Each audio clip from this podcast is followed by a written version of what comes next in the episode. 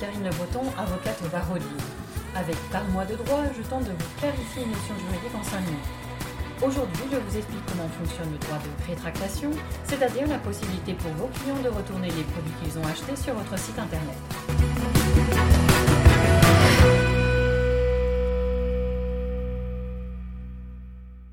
Le droit de rétractation permet à vos clients de changer d'avis après avoir acheté un produit en ligne.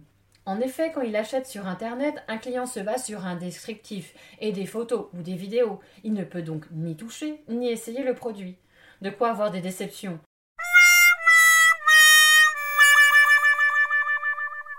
D'où l'instauration du droit de rétractation. La première chose à savoir est que vous devez obligatoirement accorder à vos clients un droit de rétractation il est interdit de le supprimer ou de prévoir des hypothèses dans lesquelles vos clients y renoncent. Il existe cependant des cas listés de manière exhaustive dans le Code de la consommation pour lesquels le droit de rétractation ne s'applique pas. Par exemple, pour les produits personnalisés ou les produits alimentaires périssables rapidement. Le fonctionnement du droit de rétractation est cadré par trois délais à respecter qui devront être rappelés impérativement dans les CGV de votre site Internet. Premier délai. Vos clients disposent de 14 jours à compter du lendemain de la réception de leurs produits pour vous indiquer qu'ils souhaitent exercer leur droit de rétractation. Si ce délai expire un samedi, un dimanche ou un jour férié, il est prolongé jusqu'au premier jour ouvrable suivant.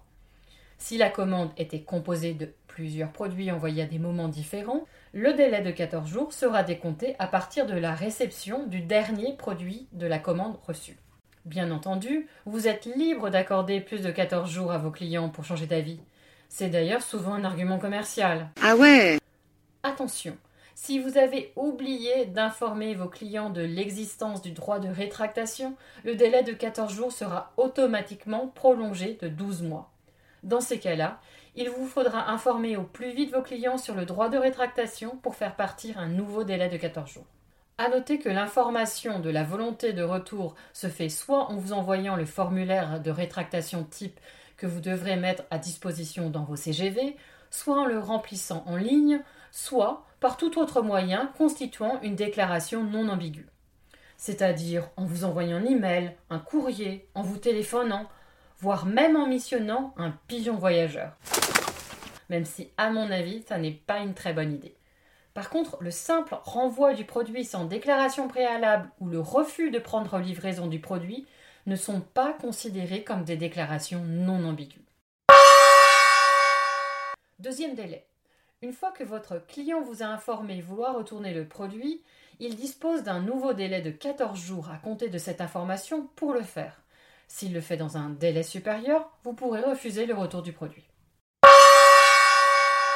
Enfin, troisième délai, et attention, c'est plus complexe, vous disposez de 14 jours à compter de l'information de l'exercice du droit de rétractation pour rembourser à la fois le prix du produit et les éventuels frais de livraison.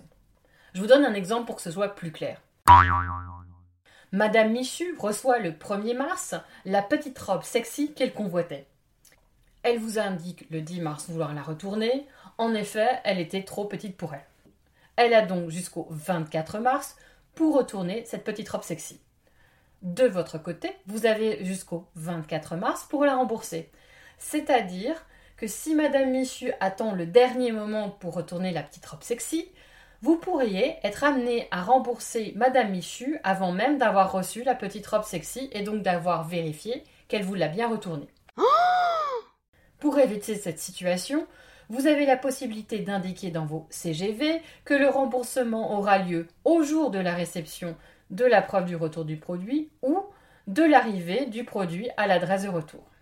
Attention, tout retard de remboursement est sanctionné par une majoration des sommes dues de 5 à 50%. enfin, le remboursement devra être effectué par le même moyen de paiement que pour l'achat, sauf accord contraire du client. Pour finir cet épisode, je voulais vous rappeler que si le droit de rétractation doit être exercé de manière gratuite, les frais de retour du produit, eux, sont à la charge de vos clients.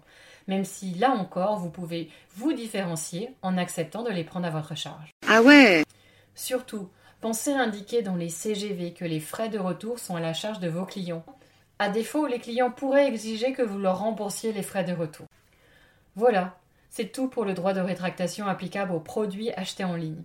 Si vous voulez être sûr que vous avez bien toutes les bonnes informations dans vos CGV, n'hésitez pas à vous rapprocher d'un avocat. Et si vous avez aimé ce podcast, n'hésitez pas à vous abonner, à le liker ou à en parler autour de vous. À la semaine prochaine!